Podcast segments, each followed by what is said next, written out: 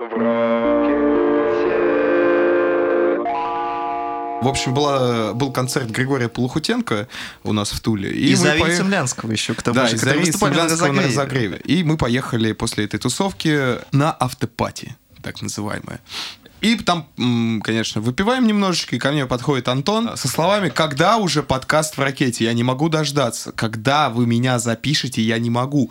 Я так хочу к вам на подкаст, я вам, блин, уже стихотворение посвятил. Почему вы меня до сих пор не взяли на подкаст? Ну, Кстати, мы- э, вот какое мы здесь. стихотворение, кстати?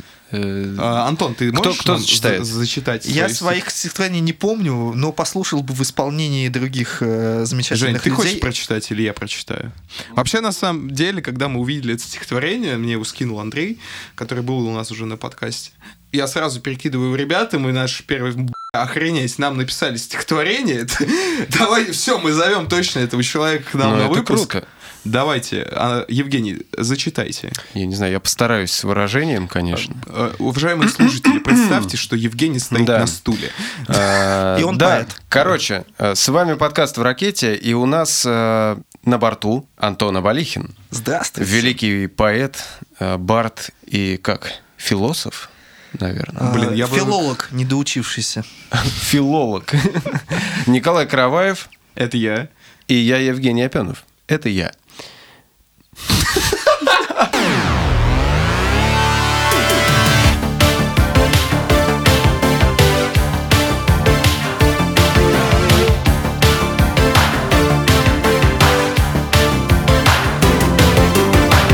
К нам прилетел стих, стих, который написал Антон. Читаю. А, Подкасту в ракете. Ты хорош, подкаст в ракете. Ведь не слышал я тебя. Плохо лишь, что нет на свете того выпуска, где я. В микрофон вещал бы что-то про себя, да и про смерть. Николай меня, урода, позови блистать к себе. Я же очень разговорчив. Более того, болтлив. К вам в подкаст хочу я очень. Будет клево. I believe. О боже, я это написал. Это восхитительно. Да, это отлично. И я живу с этим вот. э, А я тебе ответ, кстати, сегодня приготовил. Да, ты написал. Вау, Жень, я даже так не подготовился, как Итак, ты. с выражением. Давайте. А, Ковид, взрывы, обезьяны и пизда планете. Но среди этих изъянов есть подкаст в ракете. В датчике сигнал попался, кто-то поет лихо. Это к нам пристыковался сам Барт Абалихин. Ого. Здорово. Спасибо. Оцените по десятибальной шкале, Антон. Не знаю. Ну, 11-12. Отлично, спасибо большое, Антон.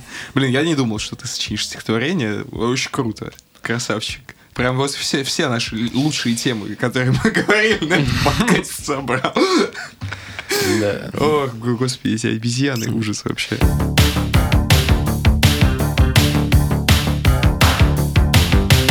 Антон, давай разобьем лед, так сказать, нашего общения сегодняшнего. А начнем, э, начнем, так сказать, всю вот эту канитель. Парни, Э, парни, да. а где мое пиво стоит? На кухне, блядь, я тебе сказал, что...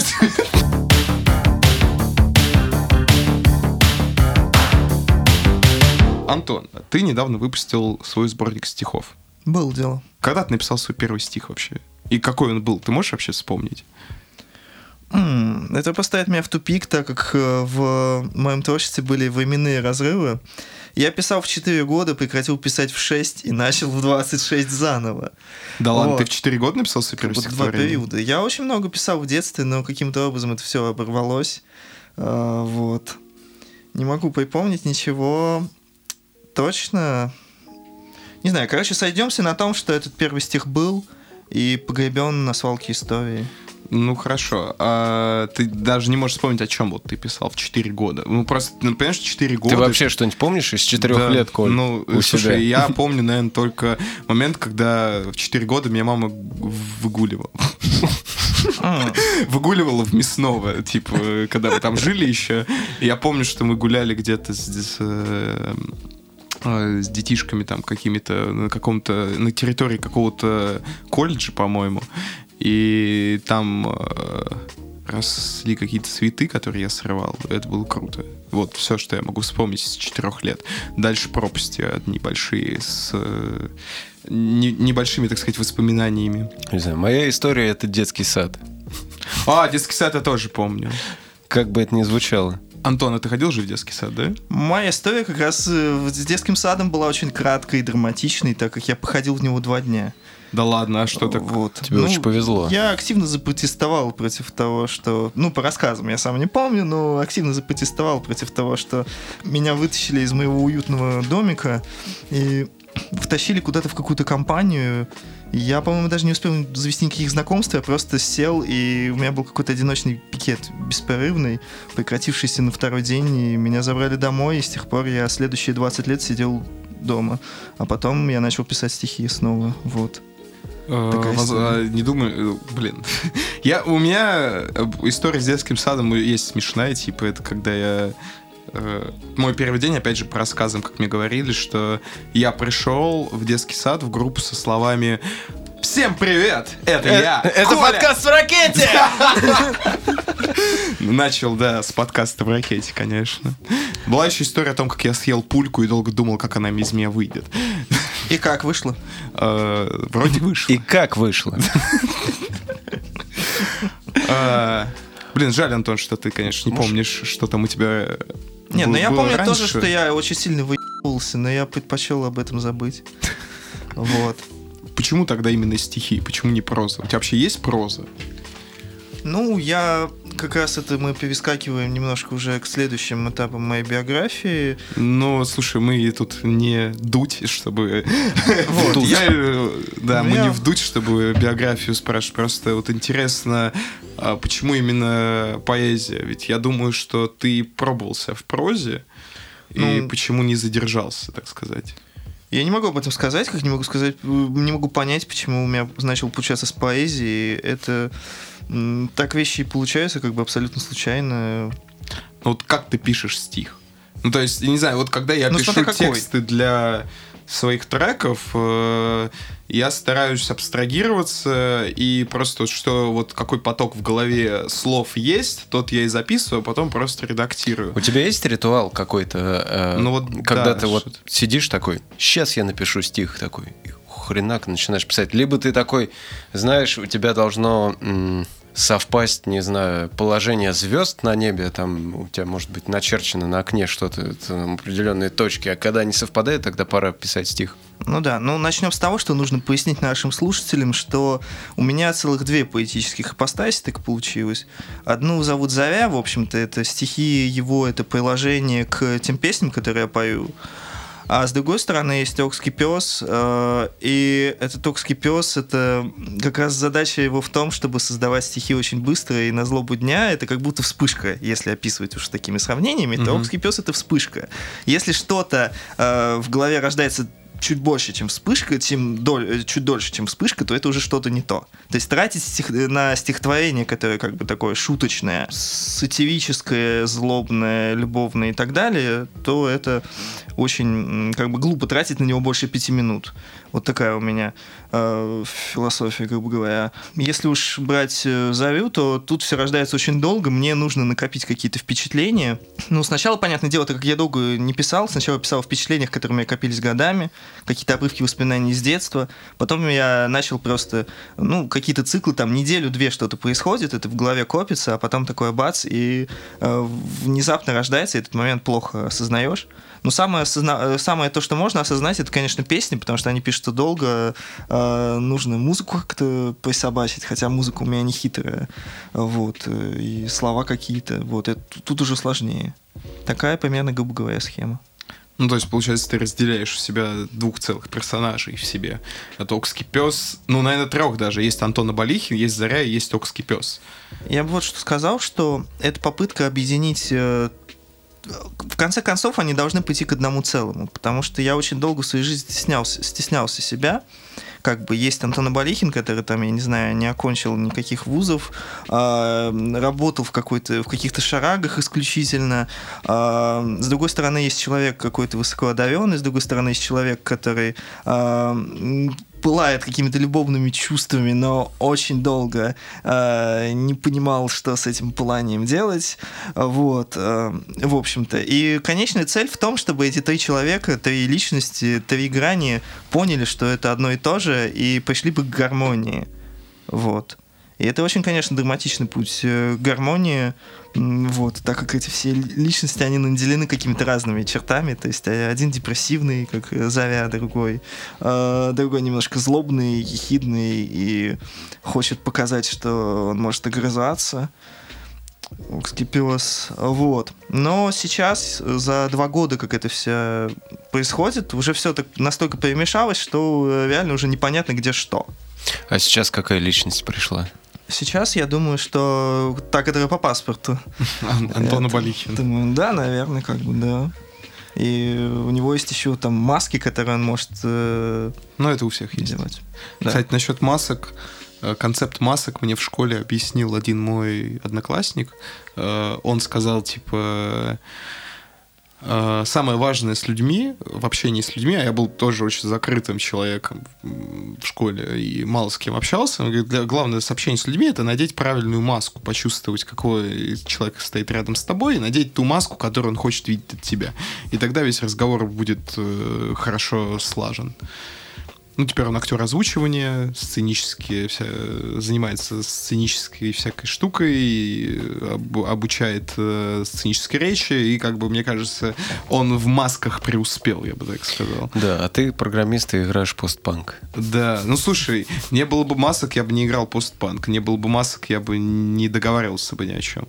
Маски — отличный способ скрыть себя и отличный способ найти общий язык с абсолютно любым человеком, будь то какой-нибудь алкаш на улице или э, какой-нибудь маргинал, будь то э, человек э, с большими деньгами акула бизнеса какая-нибудь, не знаю. Тут, тут э, если ты примерно представляешь, какую мысль ты видишь э, его со стороны, то ты можешь представить, какую, какую личность он хочет увидеть от тебя со стороны.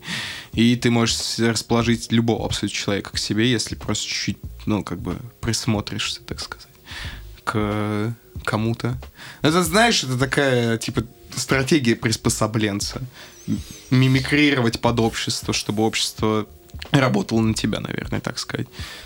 Ну да. Но у меня проблема в том, что пока что все маски, которые у меня есть, они в такой в поэтической плоскости работают. А вот как общаться с, так сказать, с внешним миром, это, конечно, уже труднее. Ну, вот сейчас вот, по-разному, конечно. Да, это просто я сейчас наблюдаю, как мои друзья строят бар, небезызвестный антагонист, э, вот, и что приходится сталкиваться по долгу службы со всякими людьми, вот, э, им. И я понимаю, что вот, что ну, это, конечно... Ты имеешь в виду со строителями, да? Да, да, да, все такое.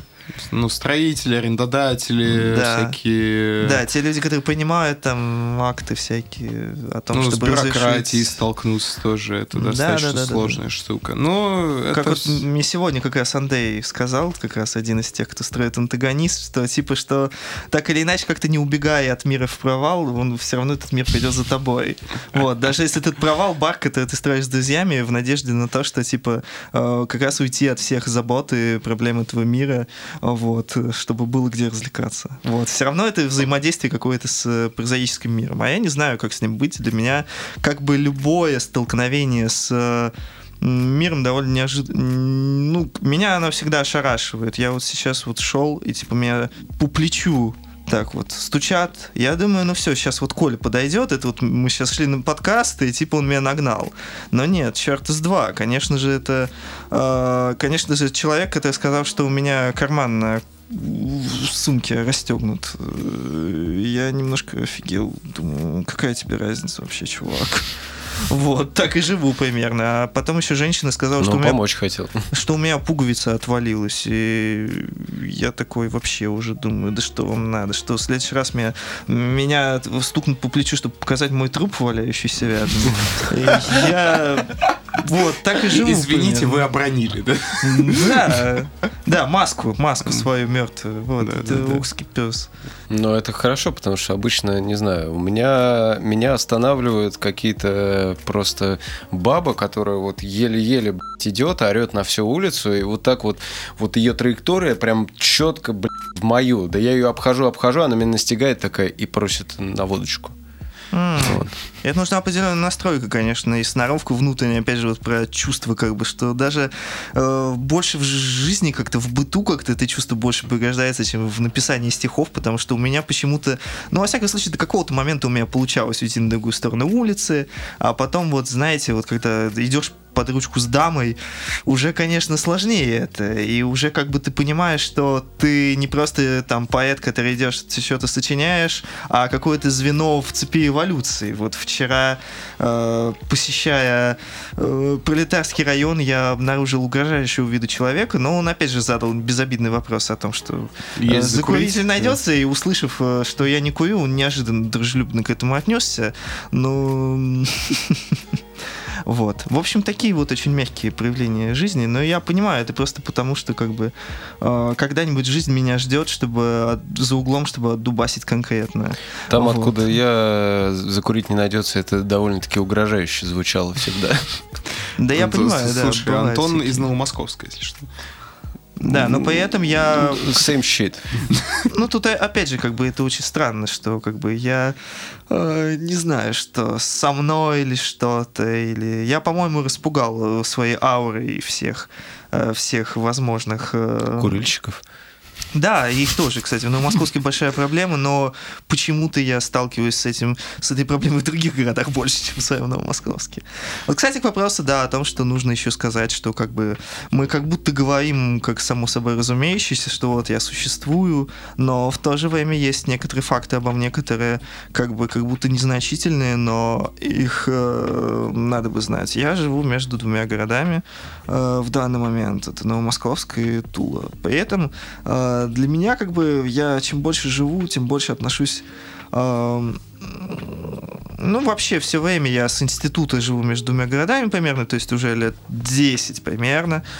И не знаю, я пытаюсь к этому относиться, как вот, знаете, там в пригород, там, допустим, из какой-нибудь Гатчины ездить в Питер, но не получается. Все равно между Новомосковском и Тулой куда большая пропасть, между Петербургом и Гатчиной. Я не знаю, как это работает, и эм, не понимаю. А, Это просто все столицы. При столице люди лучше живут, чем при э, э, то, что замкадием называется, из-за как она, центральная автодорога, по-моему, это называется Да, в Москве. ну, вот, ну вот по мне, по, по- по мне Тула столица мира. Вот я не знаю, я в общем живу в очень странных э, парадигмах. Вот. И поэтому, да, очень много чего не понимаю. И из-за этого непонимания рождаются такие стихи. Потому что нормальный человек не может задаться такими вопросами, которые задаю я.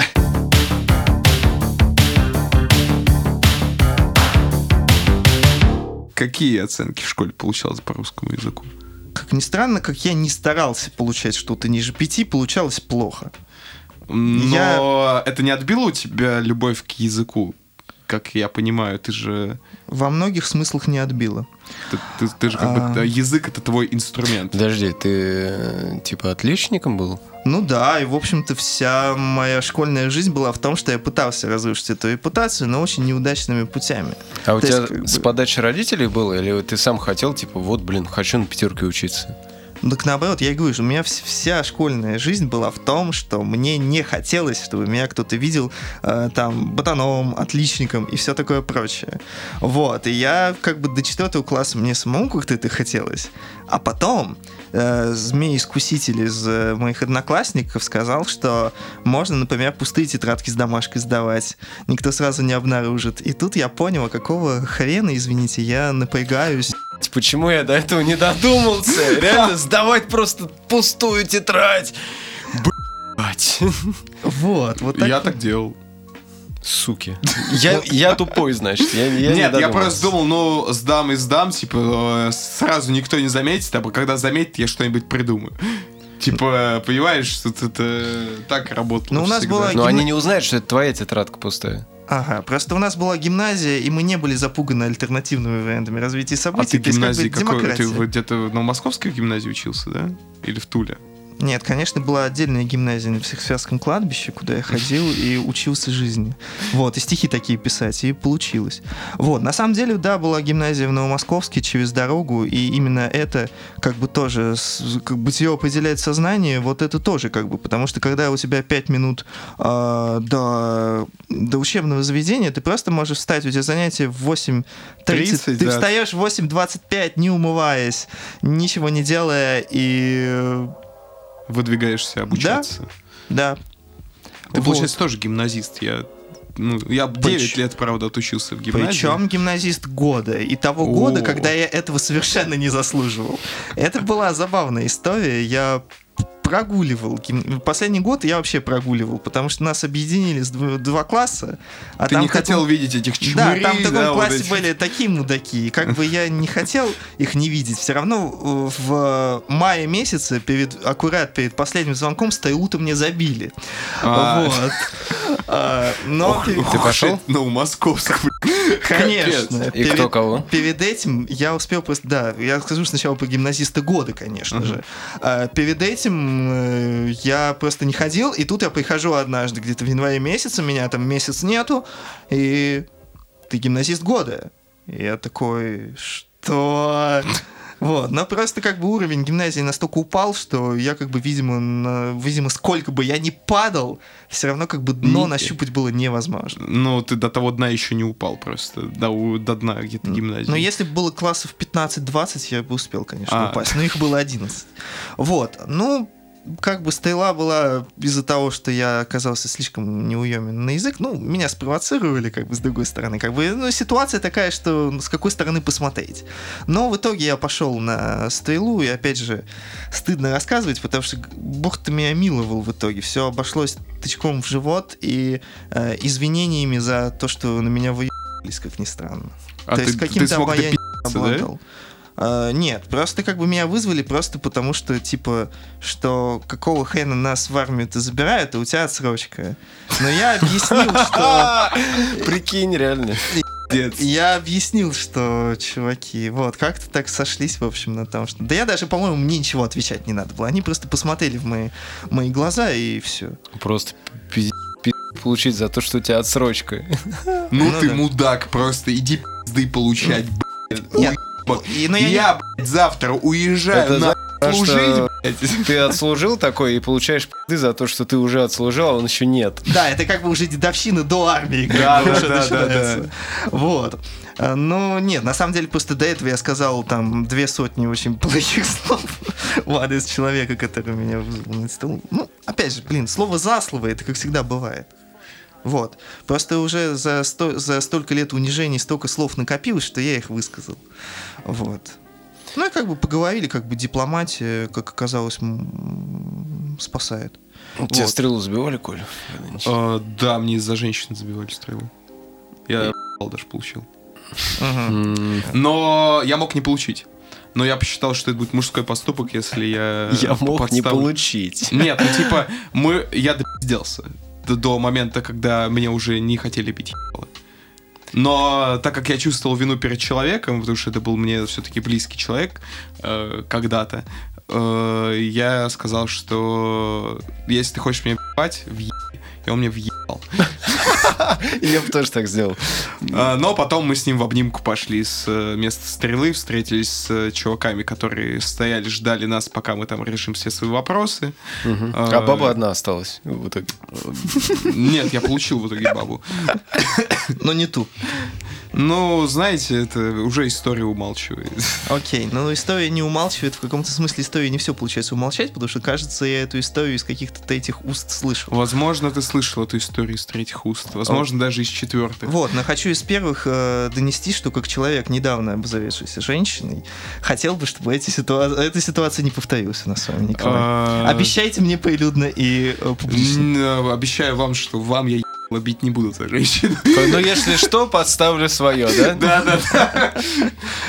Не, вообще не знаю, типа, смысл стрелы, типа, в 21 веке, это какая-то глупость вообще, мне кажется, можно же договориться. Э, мо- Можно же поговорить, можно же облаб- обложить друг друга трехэтажным матом, но... Да, зачем, Слушай, кстати, ну ты а сказал объясни матом? ты это 14-летнему школьнику, блин, что можно Ну, договориться. слушай, это произошло, когда мне-то было 23, и человек уже Ну, как бы в наше 24. время тоже И можно было понимаешь, договориться. типа, это возраст здесь не, не играет никакой абсолютно роли. Это просто человеческое воспитание такое. Если тебя воспитали в 90-е как э, будущего бандита, типа, и ты насмотрелся там э, бандитского Петербурга, у тебя отжали там квартиру, деньги, ты такой, блядь, я этим мудакам отомщу и тоже стану, блядь, бандитом, и ты вот весь такой по понятиям, э, то тебя не исправит ничего, ни возраст, ни что. Это все воспитание. Ну, а как мы можем заметить, Ну, об этом, воспита- да- да- Тут как бы, э, Ладно. блин, подтекст какой, типа, отомстить, вся фигня. Вон есть... э, Сколько, Нет, ну сколько это я, знаешь, я просто- Мстители, Это- это сколько я- там их это я- частей. Нет, ну смотри, это я просто... Приходит злой чувак со су- суперспособностью. Вам пиздец, короче. Нет, короче, это вам пиздец. Вот, и начинается. Нет, ну я-то типа тут говорю, это, это просто история, чтобы ты, ты понял, типа, и все. может быть и по-другому, может быть у него там батя пил, и постоянно его, типа, там, пил, не знаю, говорил, ты, не мужик, вот надо, чтобы быть мужиком, надо делать то-то, то-то, то-то. И он такой, блядь, надо перед батей как-то выпендриться и показать, что я мужик, и тоже начал делать как батя. Батя его уважает, но он сидит в тюряге. Типа, та же типа... Кто, и- это- или он? Да оба, мне кажется, вместе за одно дело. И это, мне кажется, абсолютно типичная история для таких мест, как наши.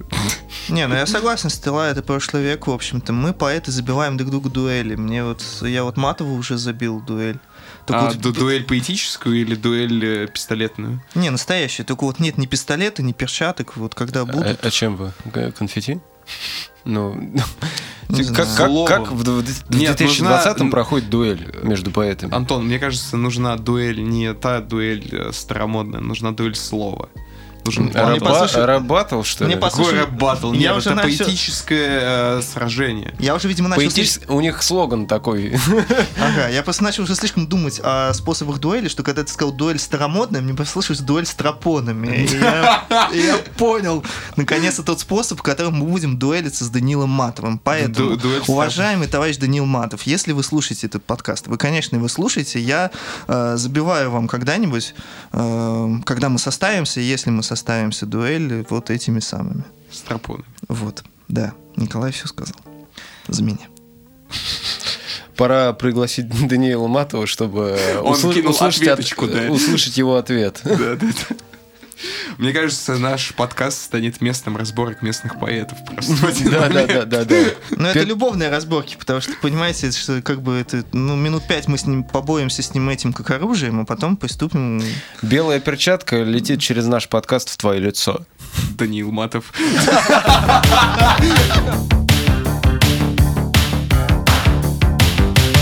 А, Антон, говоришь, ты вспомнил первое свое стихотворение. Мгм. А, в оригинале звучало оно так. «Эй ты, Иван, переколенься, ну как же, как же, как же, как? А ты работай, ты не ленься». Вот. Но первым моим литературным редактором выступил мой батя, который переделал Ивана в Антона, а незнакомое слово «переколенься» в «переоденься». Вот. И Переколенься. Это первая моя детская травма, потому что переколенься как-то, да, больше связано с А что вот таким, ты, ты подразумеваешь под словом переколенься? Ну, не знаю, колени, женщины, все это как-то. а Тут он ломает все это каким-то... э, Переоденься. Да, и это бытовым вот... абсолютно и словом. Это вот, да, возможно, первая моя э, детская травма из череды многих. Вот. У нас тут э, получается так, что мы идем по твоей жизни. Давай дойдем до вуза. Мы с тобой разделили один вуз и одну кафедру. Э, Не, в- не одновременно, конечно, но учились-то мы в одном заведении при одних и тех же людях, я так понимаю. И вот А. это в этой истории самое обидное. Я недавно увидел чей-то доклад некой студентки четвертого курса про альбом Мазлтофа. Да ладно! Э, Да. Да ладно, серьезно? есть. Там типа две, две страницы в каком-то вузовском журнале, и курировал это дело чуть ли не сам Дмитрий Анатольевич Романов, известный и А, одиозный. Ну, это вот в Туле известный э, Дмитрий Анатольевич Романов. Это известный преподаватель, великий мужчина, э, преподаватель русского языка в э, Тульском государственном университете имени Льва Николаевича Толстого, который вот я закончил, Антон не закончил. И ну, в узких кругах он, да, известен. Да, потому что, конечно же, как и у многих, я украл у него часть эпатажа, который использую в лучшие моменты своей жизни. Да, вот. восхитительный человек. Он доводил девочек до слез на своих первых занятиях. Каким э, образом? Просто разговаривая. Но ты, понимаешь, очень сложно описать э, Дмитрия Анатольевича Романова э, с какими-то такими вот повседневными... Не знаю, как тебе описать. Но это, сказать... это, знаешь, это надо видеть. Да, Просто... можно сказать, что он очень манерно разговаривает, вот примерно вот, вот так. Да, Антон вот. сейчас пародирует. Да, он реально разговаривает вот почти манерно. Э, и всегда с огромной долей сарказма в голосе. И каждый раз, когда он э, с тобой говорит, ты не понимаешь, он тебя, он тобой просто издевается, тебя чуть-чуть э, троллит, так сказать. Либо он э, э реально пытается тебя оскорбить. Описание похоже очень на говнаря из интернета. Ну, я бы не сказал, что это прям говнарь из интернета, просто... Ну, на самом деле, сказать... Дмитрий Анатольевич Романов так делает э, только, ну, очень жестко, он делает только на первом курсе со всеми новенькими, когда они приходят к нему на фонетику, и ну... он им, блядь, показывает, что, блядь, жизнь, сука, не сахарна, что, блядь, есть Дмитрий Анатольевич Романов, который даст тебе пизды, и ты получишь свою первую тройку, э, если вообще не, вы, не выпьешься из университета. Это, знаешь, такой вот отличный фильтр э, для ну, Короче, слабовольных людей. Человек, который почувствовал власть. Ну, я бы сказал, заслуженно. Человек очень умный и много чего сделал для вуза. Не, умный, но... Э, как и бы... хороший преподаватель, потому что после него люди реально знают фонетику. Ну, люди после всегда, него знают э, все предметы, которые он ведет. Потому но что... методы я такие не одобряю. Ну, в общем, ну, никто сразу не видно раздел поколений как бы человеческий. Как бы есть люди, устарелые люди из 90-х, как мы с вами, Николай, видимо, что мы как-то толерантно пытаемся оправдать это. Ну, зато он хороший там мотиватор. Что я тоже человек фильтр. из 90-х так-то. Вот, но просто, видимо, как бы, э, да, что мы так-то более-менее ровесники, как бы, ну, к 40 годам мы вообще будем ровесники, прямо. Ну, к 40 ну, уже типа... будет. Да. да, да, да, вот, да и сейчас, в общем-то. Просто я к тому, что, как бы, что такая немножко, ну, разница поколений, как бы, то есть я больше, так, как бы, от студентов нулевых, как бы, слышу такое, что, типа, хватит оправдывать э, претенциозных, э, манерных людей, харизматичных, что, типа, э, которые, типа, напускают на себя эту, там, строгость, и так далее. Вот. Э. Не, мне, мне, кстати, вот кажется, что это какая-то вот э, у этого поколения какая-то слабость выработалась, потому что, не знаю, меня на самом деле такие вещи закаляют, и они дают мне и знания, и силу воли какую-то, и они во мне что-то вырабатывают. И это же не тебя же не прям сильно унижают и так далее. Это просто какая-то, ну не знаю, это дополнительная ну, мотивация, которая знает. заставляет тебя Это мотивация, вперед. ну, не быть вы из, из института и все. Ну, ну не типа, знаю. К... Ты вот э, неужели ты веришь в то, что человек, оскорбив тебя, он в тебе пробудет желание к этому предмету? Слушай, у меня обычно так и бывает. Если мне сказать, что я говно, я сделаю все, чтобы изменить это мнение. Э, ну, у меня так работает моя мотивация. И поэтому я ненавижу, когда меня хвалят, потому что когда меня хвалят, я расслабляюсь. Когда мне говорят, что я что-то делаю не так, я сделаю все, чтобы доказать обратное человеку. И для меня это круто. Не и знаю, мне я в, я в какой-то момент от этого вообще устал. максимально вперед.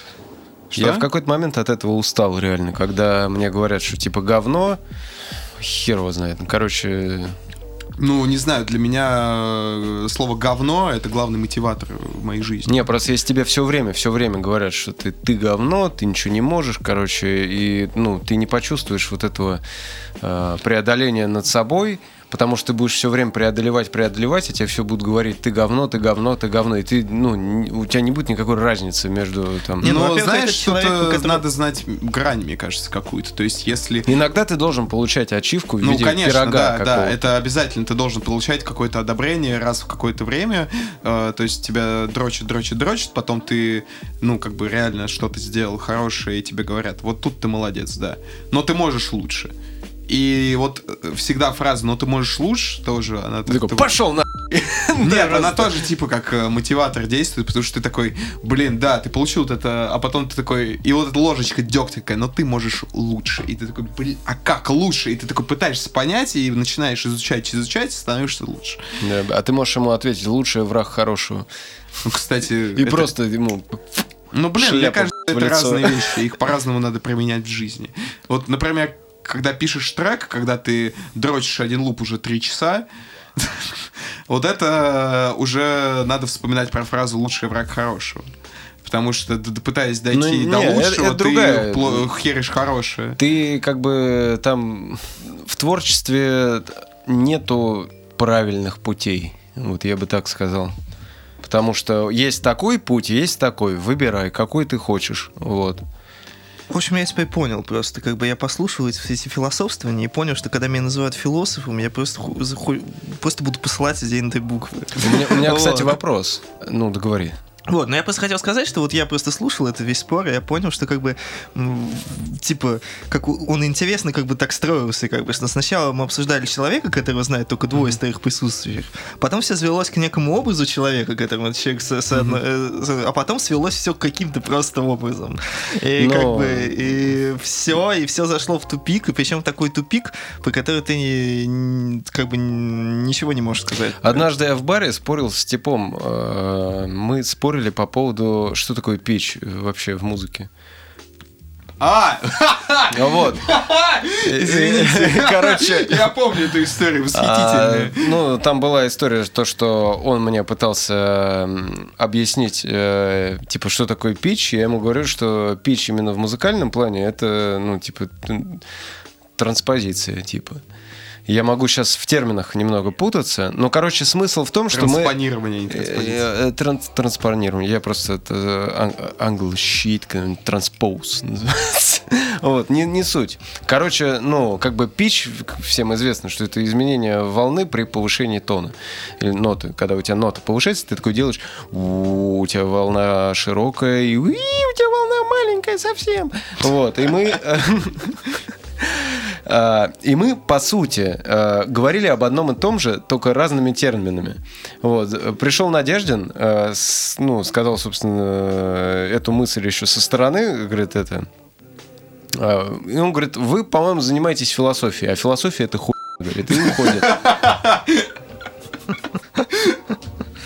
Ну вот. Ну вот, как всегда, да, как бы хочется какие-то свои мысли толкать, и в итоге приходишь к тому, что, э, ну, в смысле, я про себя, что приходишь к тому, что ты просто дублер одной Надежды, как бы, на подмене сидишь. Вот так вся жизнь моя и проходит, как бы с Цемлянского начал потихоньку сдуваться, и я такой, типа, здравствуйте, я Заря, я, вот если что, я на подмене. Вот. Тулики, не беспокойтесь, будет вам страдание под гитарку, вот. Да ладно, у вас... А там уже Матов э, тоже сзади так поступает. Говорит, ну, Заря будет что-то не так, я подменю, конечно. Ну ладно, у вас второй и так, блин, у- ребят. у- У- У Матова педа- педали кликают очень сильно. Ну ладно, не об не об этом. Не будем А, углубляться в интимные подробности. Не, ну на самом деле, это, слушайте, вы все разные абсолютно полностью. Вообще да. Э, Ну, Это вот, знаешь, со стороны, если вас троих пустить на гиг э, на один, и вы все втроем будете поочередно играть, то все это будут абсолютно разные песни. Э, Все разные настрои, разная какая-то разный посыл, разные манеры игры.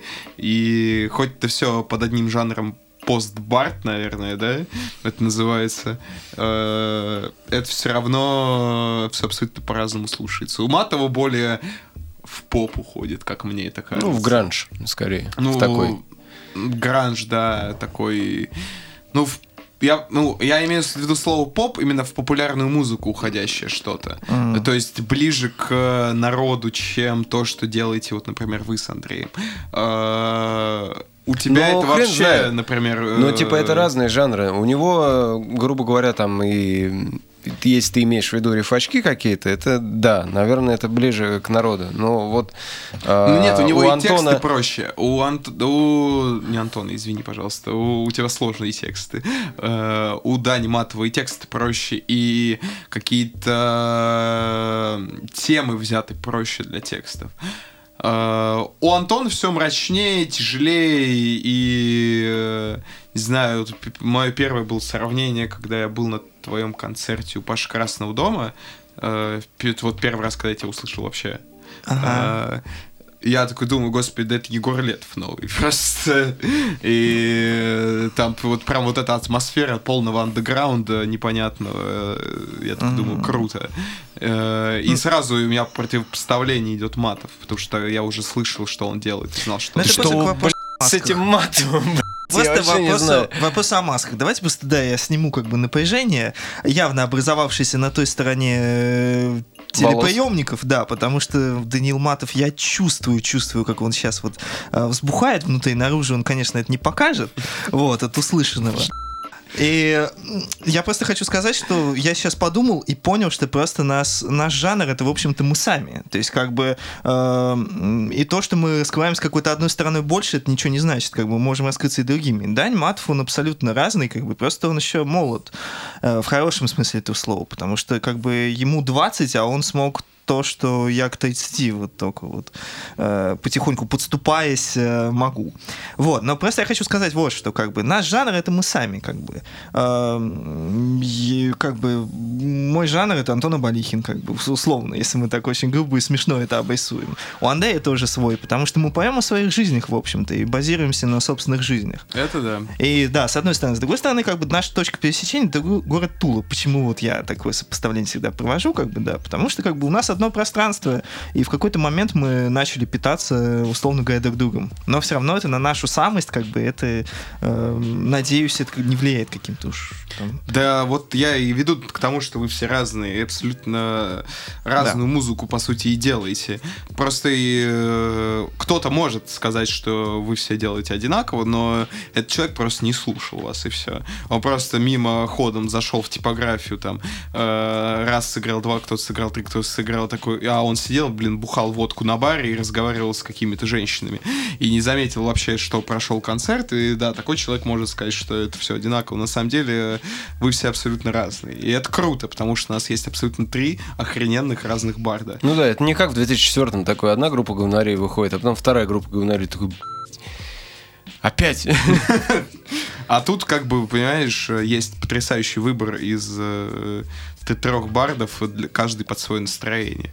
Да, вот. Но, к слову, да, о типографии мимо проходилых э, разных, которых я уважаю, наверное, скорее в данный момент времени, потому что я понял, что сейчас минутка продукт плейсмента. Я хочу сказать, дорогие друзья, что в магазине книг «Свидетель» знаменитым продаются два сборника моих стихов. Если вы будете мимо проходить, два экземпляра, и если вы будете проходить мимо магазина книг «Свидетель», купите их, пожалуйста, обязательно. Купи. Потому что Купите, я... Антону нужны деньги. Да, я сегодня перевел 154 рубля с Бендкэмпа. Да, покупайте альбомы на Бендкэмпе обязательно. И не только мои, но и там Андрей и Надежда. В общем, все, что увидите наше, покупайте, потому что вы наша надежда и наша жизнь. Вот. А я Спасибо. уже купил один Молодец. сборник Антона, поэтому будьте как я, покупайте сборники Антона. А кто-то даже два. Влада Сергеевна, здравствуйте. И вам привет большое и спасибо. Вот. Купил мне еще один Влада.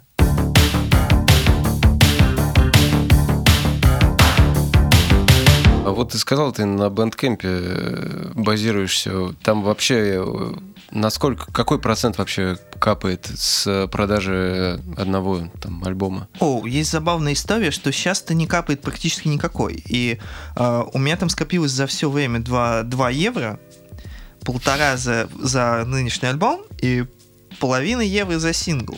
Но до этого я занимался, ну, неким творчеством, которое тоже называлось «Заря», но это была совершенно другая история.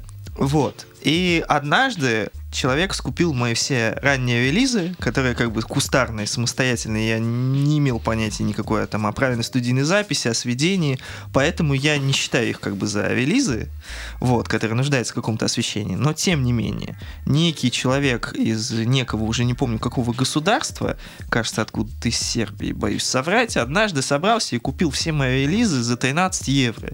И на эти деньги я купил себе э, прости господи, э, батарейки для рекордера зума, чтобы записывать песни. И, прости господи, э, French Press я себе купил и наконец-то начал Пить нормальный чагу. чай пить. Да, нет, чагу я начал пить потом. На самом деле, мне, я вот когда слышу такие истории, мне так грустно становится, потому что музыканты, и я тоже как э, не знаю, могу ли я таким назваться, но, в общем, вкладывают в это дохрена реально денег, просто до пищи. Сука, 10 лет, блядь, там работаешь, работаешь, собираешь себе став для того, чтобы, ну, как бы для своего перформанса, э, учишься, блядь, тратишь время на сведение, на, на обучение и так далее, на изучение софта, вот, а в итоге у тебя 2 евро в бэндкэмпе, короче, и Да, и почему у меня-то пока такая ситуация, что чем, чем меньше вкладываешь, тем больше получается. Как бы за Стеви и Лиза, как бы их бюджет был половина... Это, блядь, понимаешь, Антон, Ты знаешь, это сколько сейчас девиз этого акустическая года гитара, просто.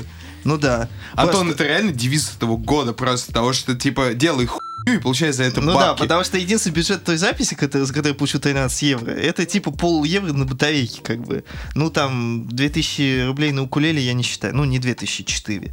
Вот. Я это не считаю, как бы. Вот. ну... А сейчас как бы как будто больше вкладываешься в это. Ну и то у меня все инструменты давены, хочу сказать. э, Вот. Такие дела. Вот. Ну вот. И больше вроде начал вкладываться, и типа денег меньше. Вот такие дела. Ну, просто... это, Пиздец, вот что. Просто пиздец. Вот, провел недавно вечеринку, полную хуйню, подготовился за вечер. С Владой Сергеевной мы сделали. Ставили полное говно, современную попсу всякую, рэп, все с хуйню, я, блядь, денег за это заработал. Не, ну, с другой Денег стороны... заработал хуйню. Блин, если... Ну, давай, блядь, играть все полное говно вообще. Нет, охуенно. типа... Просто будем самыми Нет, охуенными. не к тому, что нужно играть полное говно, а к тому, что обидно, что говно собирает деньги, а нормальная музыка не монетизируется, по крайней мере, у нас в стране нормально. Потому что я уверен, что на Западе с монетизацией все проще и лучше, и люди э, поддерживают своих исполнителей э, валютой. Э, А у нас рублем никто не хочет никого поддерживать. Не, у нас на самом... Не, на самом деле хотят... Блин, возьми какого-нибудь стримера, который э, там, ну, перед камерой находит... Ну, типа, стримером быть тоже непросто. Ну, Так-то. стримером быть Ну, непросто, но ты Он опять вроде же- бы там и но в ты понимаешь, играет. что ты опять же делаешь хуйню. Ну, по е- сути, ему, типа. типа, надо там общаться. Ну, как хуй? Слушай, некоторые люди э, предпочитают смотреть этих стримеров, потому что они, ну, как бы еще помимо того, что Ну, он они играет в игру, они общаются ними, да. да. А ты думаешь, легко общаться там с сотней чуваков? И там Нет, я понимаю, этим что это стримерам всё тоже там сложно. через каждое пятое сообщение их шлют на и желают смерти всей его семье. Нет, я это, это прекрасно понимаю, но... Ну и как бы, ну, люди... Это работа, люди, это работа в entertainment е. Люди охотно донатят там. Но я бы не сказал, что стримерство — это творчество.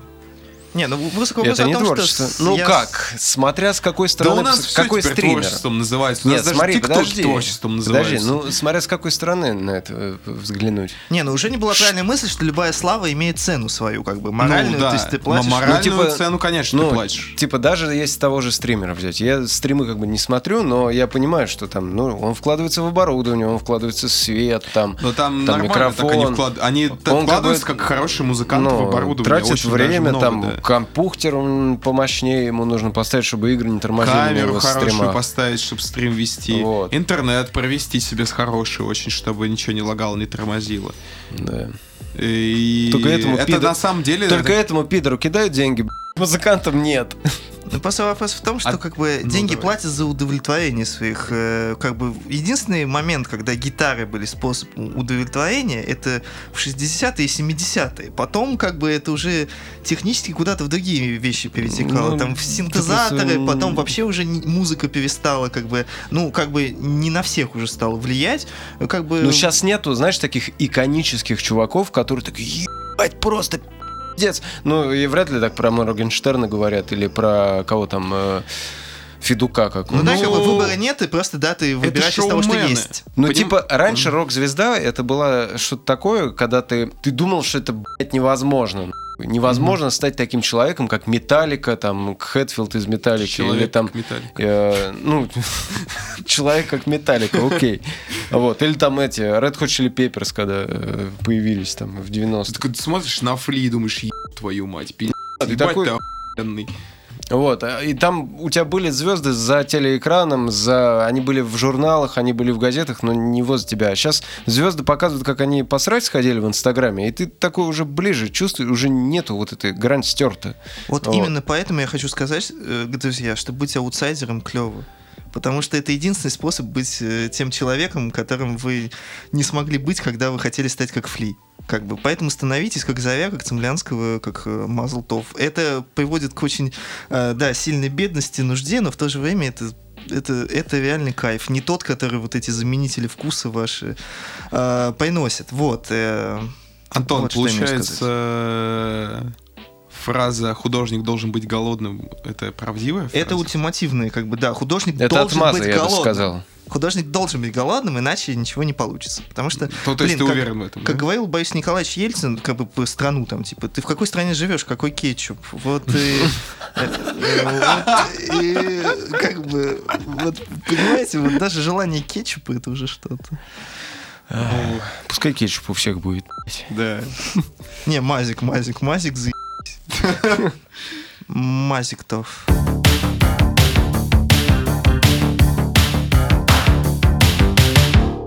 Как ты пришел к музыке? То есть ты поэзией занимался все это время. Почему музыка-то? Что ты гитару в руки взял? Да нет, это все На случилось. завод не одно- захотелось идти, да? Случилось одновременно. Ну, да, я не буду отрицать, что как бы все, что случается со мной в плане творчества, это потому, что я не хочу заниматься делом каким. Потому что в какой-то момент, опять же, вот мы все-таки перескочили какие-то грани биографии, но я бросил вуз. У меня появилась какая-то вот э, потребность, как бы, э, не знаю, издавать свой писательский дар, который я загубил вот в 4 года вот этим вот сраным стихотворением своим. Вот. И я понял, что я очень тонко чувствую музыку. Вот. Ну, ну, как бы, да, себе как всегда льстишь, да, очень тонко, все такое. Но, типа, я просто начал писать о музыке, я завел себе телеграм-канал о музыке, причем сделал это в очень удачный момент, когда еще никаких каналов не было. Были только у моих друзей крутых журналистов, как бы, которые, типа, э, типа, вот просто. Я, последовав их примеру, как бы завел себе. Вот, какое-то время писал, писал, и я писал просто для себя, как бы, от скуки. Вот, а потом постепенно уже начал думать о том, что, э, типа, ну, я потом еще пошел работать там в сраный э, офис, э, вот, и типа я думаю, типа, ну, что дальше -то? Дальше надо еще куда-то, вот, и типа пишу, пишу, я понимаю, что надо бы журналистикой заняться как-то серьезно. А где это сделать тут? Я пробовался в Слободу идти, но типа я выдержал только один день, потому что я понял, что, блин, там составлять заголовки, ну, первый день испытательный срок, и ты приходишь, и типа вот, ищи инфо, типа садись, ищи инфоповод, типа хороший. Вот, ну, чё, я сел просто, типа, там, в компе, открыл ВКонтакте, конечно же, там, с людьми побеседовал, такой, с друзьями, потом такой думаю, блин, час дня нужно уже что-то придумать. Причем обо мне никто как бы не беспокоится, типа, там, никаких сообщений в рабочий чат и все такое. И, типа, в час дня я думаю, что-то нужно придумать. Лезу, типа, думаю, ну, блин, какой инфоповод, ну, ну, сгорели четыре недостроя, типа, посылаю, и в ответ такой, да ебаную мать, там губернатор совещание закатил, что-то там решил, какой, какой четыре недостроя нахрен. Вот, просто я нашел какой-то самый худший инфоповод.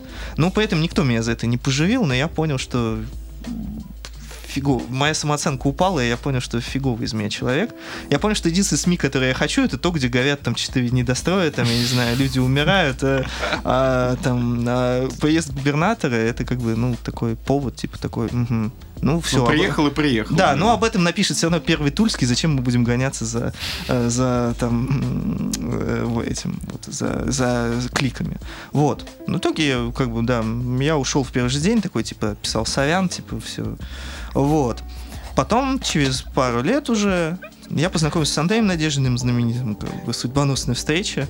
И он мне такой говорит, типа, вот тут октаву построили, есть такая Маша Черная, она хочет сделать журнал. Э, типа, я такой, офигеть, я что-то до этого слышал, а, как я и об Андрее, я просто до этой встречи что-то слышал, и о Маше Черной. А, и причем даже так получилось, что я об Андее писал, ну, в своем телеграм-канале, типа, текст, типа, потому что я услышал его музыку и думаю, офигенно, в Туле такой чувак сидит, дай-ка я с ним познакомлюсь. И типа я ему написал, мы сделали интервью, потом такой, ну давай встречаться, чувак. Ну, в том смысле, чтобы встречаться так, э, типа познакомиться. No homo. Да, no home, точно. Вот. Хотя чем больше мы встречались э, без намеков, я уже чем, тем больше сомневался в том, что... И, в общем, он уже... Я ему написал, а он уже уехал в Питер. Вот. А потом через год он возвращается концерт дать. Типа еще не на совсем, но типа вернулся концерт дать. Типа такое, ну дальше как пойдет. И типа, да, вот познакомились, он мне сказал про Машу, рассказал про журнал. У меня все в голове сошлось. Думаю, опа, познакомлюсь с э, знаковым легендарным человеком, э, типа буду делать с ним журнал, заебись. И тут я знакомлюсь э, с этим человеком и понимаю, что никакой журнал, опять же, меня не интересует. Там, ни читаю, ни дострой, ничего. Меня интересует только то, что я столкнулся с человеком э, такого же офигенного таланта, который во мне сидит и закопан. И тут у меня начинают рождаться стихи. Потому что, понятное дело, когда ты видишь человека настолько талантливого, типа думаешь, а какого хера я сижу и ничего не делаю. И тут просто из тебя начинает это все рваться. Сначала э, текстами, потом ты такой, типа такой, уже там, типа уже, типа наступает время, когда уже журнал вот-вот появится, и ты такой сливаешься, типа такой, Маш, извини, я два, два месяца исчезну песни писать. Я тогда вот не очень верил, просто сказал, типа, ну, как я умею так ляпнуть в воздух, типа так. Но на самом деле я ушел два месяца, у меня впервые случилось дикое, дикое то, что я могу назвать депрессией, но не могу назвать это официально, так как с квалифицированной никакой оценки своего состояния никогда не получал. Вот. Э, ну, в общем, за эти два месяца я начал писать песни и вернулся и понял, что никакого журнала больше не получится. Ну, от меня, в смысле. Угу.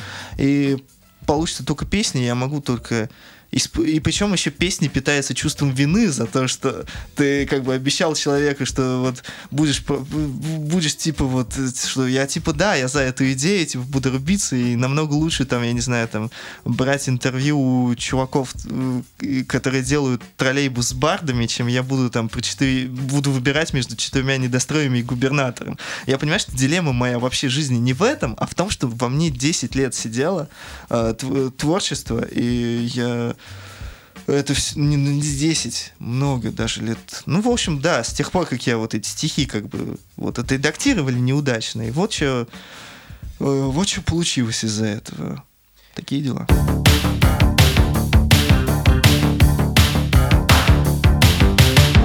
А вот ты э, на филфаке учился, э, скажи, там, там пьют водку? Конечно.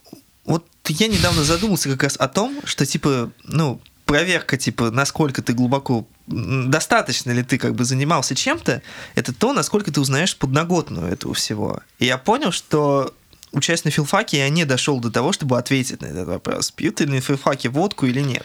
Пьют коньяк. Вот. А, по крайней мере, в деканате. Не люблю коньяк. Но люди в возрасте любят коньяк. По какой-то причине необъяснимой вообще мне.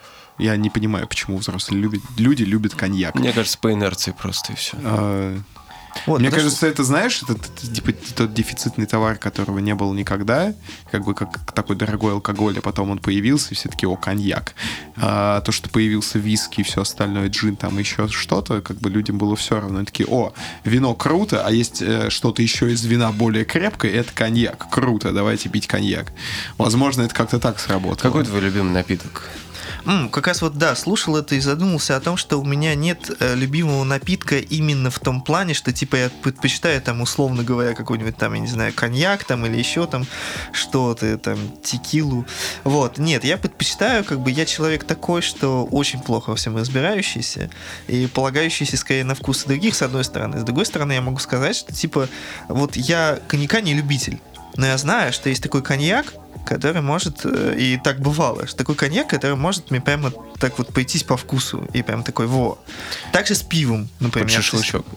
Да, ну, по нет, не то, что сказать. у меня была история скорее такая, что я водил знаменитого журналиста Феликса Сандалова, который делает журнал Крот и сейчас делает издательство Индивидуум.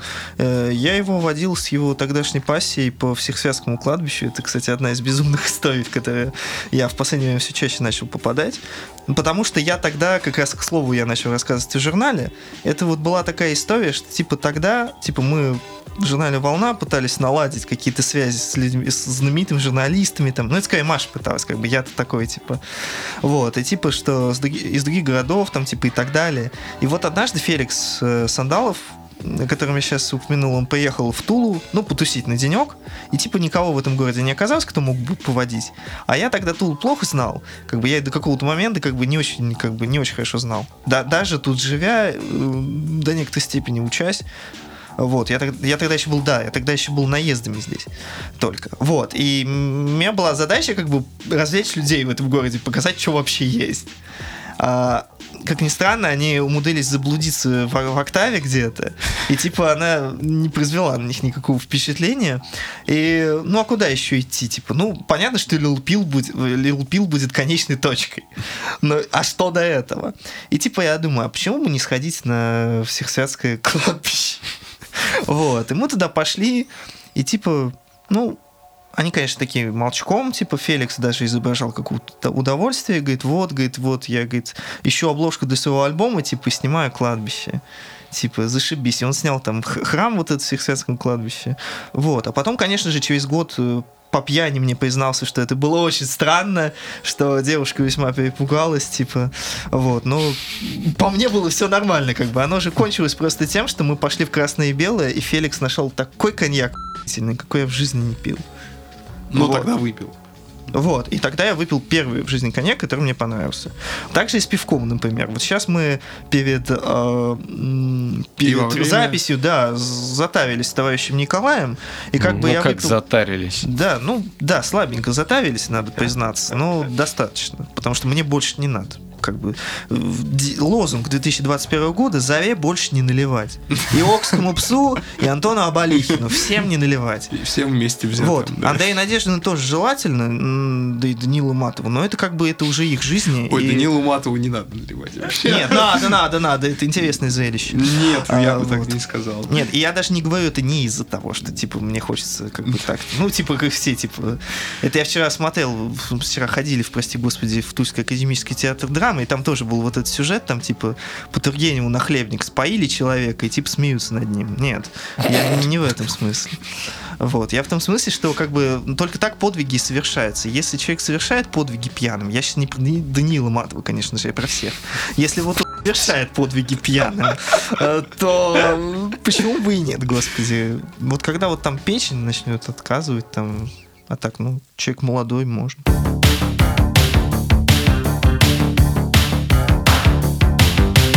Антон, вся, вся, вся ваша музыка и тексты пропитаны, как я понимаю для себя, двумя темами. Uh-huh. Это тема любви, а обычно неразделенной, э, и тема смерти, обычно ага. окончательной. Да, ну как бы эта тема к Вопрос Почему тема смерти? Причем мы с тобой уже, по-моему, говорили об этом, и ты мне не дал какого-то ясного ответа, почему смерть. Вот я пока шел сюда, э, задался вопросом, а ты боишься смерти вообще, Антон?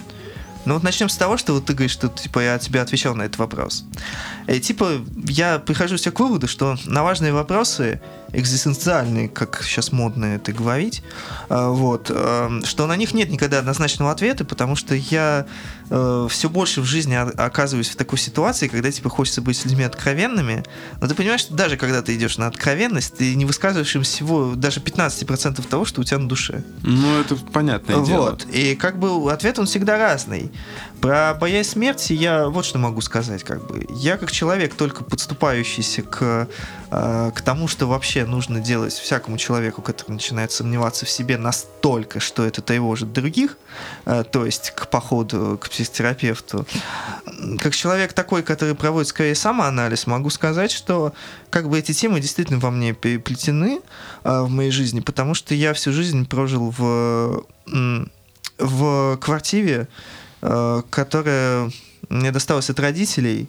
Вот, и эта тема смерти в ней была потому, что как бы я потерял свою матушку в 16 лет, она скончалась, и с тех пор я живу.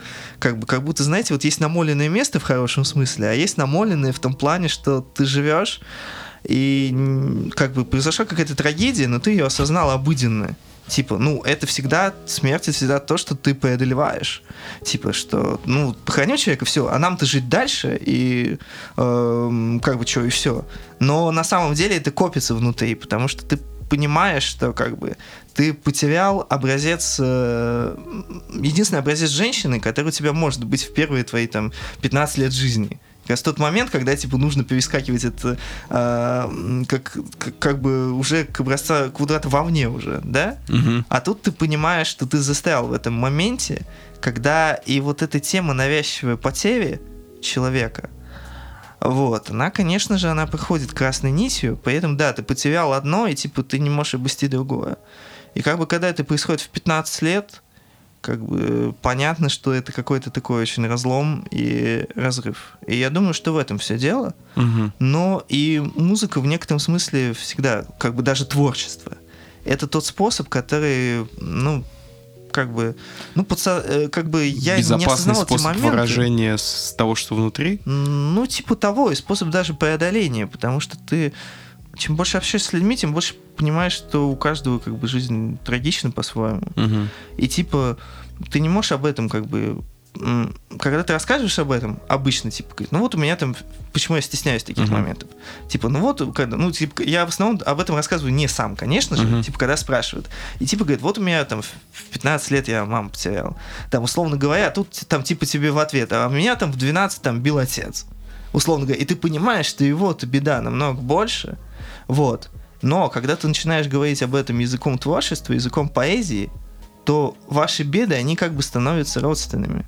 То есть ты говоришь не о беде какой-то конкретной, она, ст- э, ну, еще с моим умением абстра- абстрагировать все и размывать, Мгм. как бы это просто становится то, что ты говоришь как бе- беда с бедою.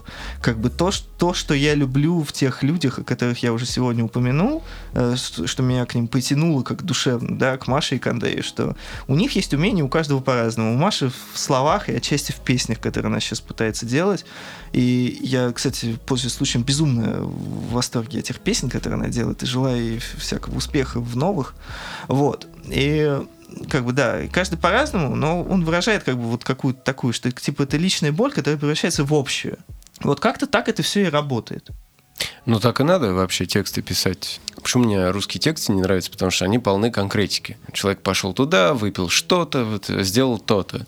Ну, это Но потом- м- мне нравится, когда тексты абстрактные, как вот английский текст, да, вроде слова простые, но- английский текст не абстрактен, английский текст нам сложен для понимания, потому что мы говорим на русском. Иди в мы жопу. можем знать, Ну, это сколько... опя- опять нет, же- нет, мы... Иди я проводил исследования, много, ну, как, э, как-то у себя в голове сидел и думала вот об этом же вопросе. Не- Почему ну, не мне каждый нравятся английский русские тексты? текст.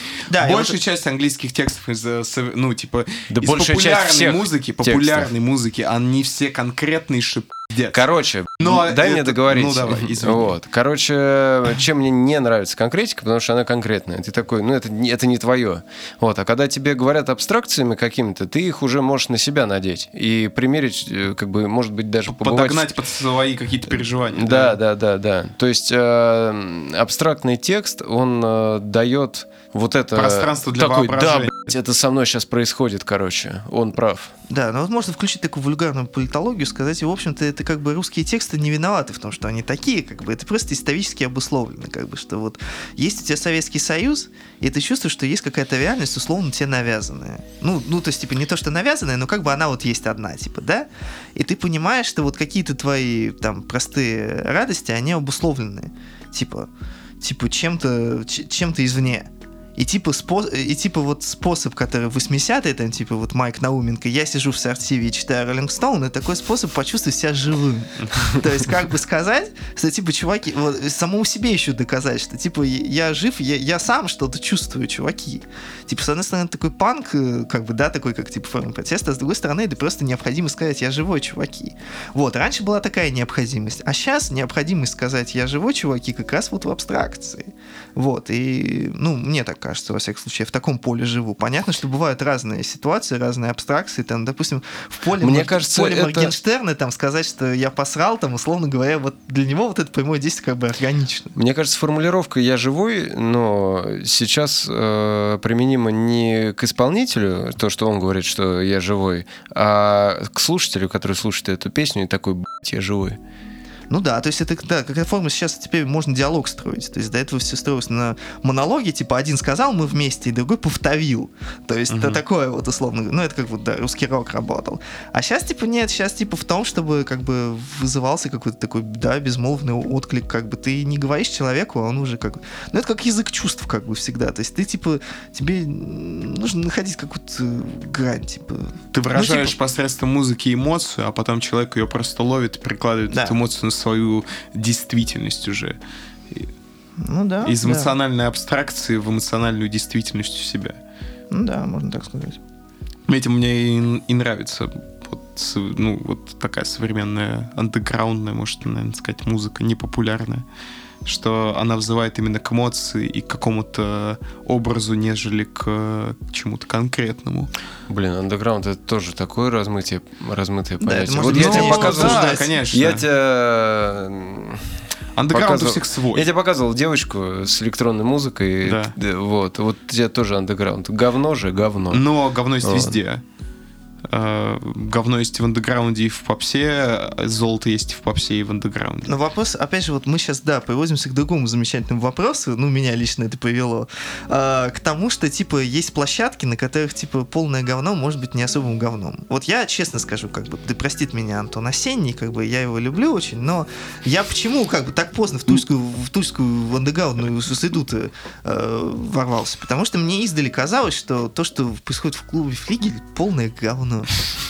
Там всякие, я не знаю, какой-нибудь там французская эмо, типа там, который ты кричишь в микрофон, а я тогда-то, дурак, не понимал, что как бы дело не в том, что типа какой-то говнарь приезжает и там кричит, а в том, что типа этот говнарь там вписывается там э, в квартире на там какой-нибудь там знаменитой улице, не будем уж палить адреса, типа пи- пишет там на стене что-то, оставляет там типа, и, и там и играет там, я не знаю, и все плачут конкретно в этот вечер. При том, что это может быть каким-то полным говном. Вот, воп- просто это всегда вопрос контекста, как бы, что андеграунд чем и хорош? Тем, что ты, у тебя бесконечное количество выбора, как бы. Когда ты знаменит, ну, типа, когда ты смотришь в сторону знаменитых людей, типа, условно говоря, у тебя есть какой-то там, я не знаю, концерт-холл, типа, э, у тебя там бюджет максимум, я не знаю, там, один раз пригласить фли или там 40 каст пригласить, конечно же, ты там выбираешь себе там свозить там касту, басту и все такое. Вот. А, а когда, типа, андеграунд, то, типа, ты просто можешь налаживать связи какие-то, типа, и это работает именно что в контексте, типа, может быть, это не что-то выдающееся, не что-то талантливое, но, тем не менее, в конкретном месте, в конкретном клубе с конкретными людьми, как, как бы это выглядит э, органично и круто. А, Как по мне, андеграунд это почувствовать себя в э, каком-то социуме закрытом. Ну вот, ну То почти... есть ты, при- ты присоединился к тому, э, ш- к чему ты до этого не присоединялся. То есть это как вот с музыкой, например, вот приезжает тот же какой-то французский эмо скрима артист, э, и ты с ним потом после выступления спокойно пьешь, общаешься, разговариваешь, и ты соприкоснулся вот с этим миром его, каким-то вот его музыкальным миром, и это уже интересно. Ну да, да, да, ты как раз конкретизировал то, что я хотел сказать, да, немножко невнятно. Да, именно в этом как бы, что как бы прелесть в том, что как бы да, как э, интересно все. Я не хочу обобщений никаких делать, Мгм. но типа вот интересно, что условно, условно, допустим, что есть какая-то популярная музыка, а есть условно андеграундная, да? Вот, и типа что в том плане, что ан- андеграунд как бы там больше и человеческого интересно, а когда ты вскапываешь что-то популярное, то ты понимаешь, что творчество человека намного интереснее, чем э, он сам. А в андеграунде наоборот. Ну, если условно, мы так условно поделим. Понятно, что это Ну, всё не очень так грубо работает. говоря, Очень Но грубо. Филипп- с Филиппом Киркоровым после концерта ты не сможешь попить э, Ну вот о пиво, чем, да. вот о чем Да. речь. Хотя бы начнем с Потому, того, что потому да, что тебе придется через нету. охранников и менеджеров Да. пройти еще. Да, чтобы узнать, какой он на самом не деле. очень хороший человек, да. Ну, а почему или- не очень хороший? Может, хороший, кто знает. Ну, не знаю. Я, просто вижу, что я Филиппа Киркорова не конкретно брал, а имеется Ну, в мы виду, берем э, абстрактных людей, как бы мы все абстрактные. Я... Филипп Ну, Киркоров мы как не можем утверждать, что э, знаменитые люди плохие люди. Мы Да, можем извините, просто да. предполагать. Приношу извинения. Извините, Филиппом знаменитые Киркоровым. люди. Да, вы нас Да. все равно не слушаете. Да. Идите на Я- Блин, я как раз сегодня просто читал книжку о том, что, типа, журналисты аргументов и фактов Полупанова, который там пишет про то, как он в 90-е со звездами общался, и о том, что, типа, они просто подавали друг на друга в суд, там, типа, ну, типа, даже, ну, типа, не друг на друга, а, типа, там, Пугачева подает на аргументы и факты, а потом все заканчивается тем, что они проверяются и просто пьют тупо, условно говоря, и все, как бы. Ну, слушай, То это... есть движ ради движа. То есть они в 90-е Но- делали то же самое, чем после сейчас мы Мы занимаемся. занимаемся, да. Посрались и пошли выпили в Лил Пил. Ну вот. Ну вот. Вот, в общем, вся жизнь в том, чтобы попадать на ракете, условно говоря, в струю, как бы. И Простите за грубые сравнения. Я надеюсь, слушатели поймут, как бы, к чему я клоню. А клоню я- Подкаст в ракете всегда в струе. Да, ты понимаешь, к чему я клоню, Даниил. Вот, завтра вечером у нас дуэль на стропонах.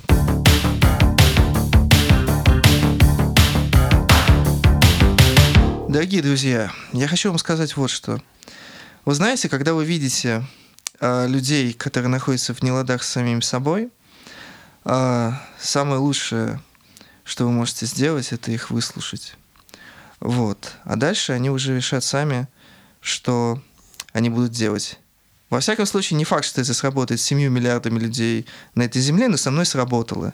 Я хочу сказать спасибо, дорогие друзья, за то, что вы меня поддерживали, за то, что в последнее время моя жизнь намного ближе к гармонии, чем была раньше. И надеюсь, что будет. Хотя жизнь это крылатые качели, но мне эти качели стали намного приятнее, чем были когда-либо. И все это благодаря тому, что я прошел через все, о чем я рассказал и не рассказал.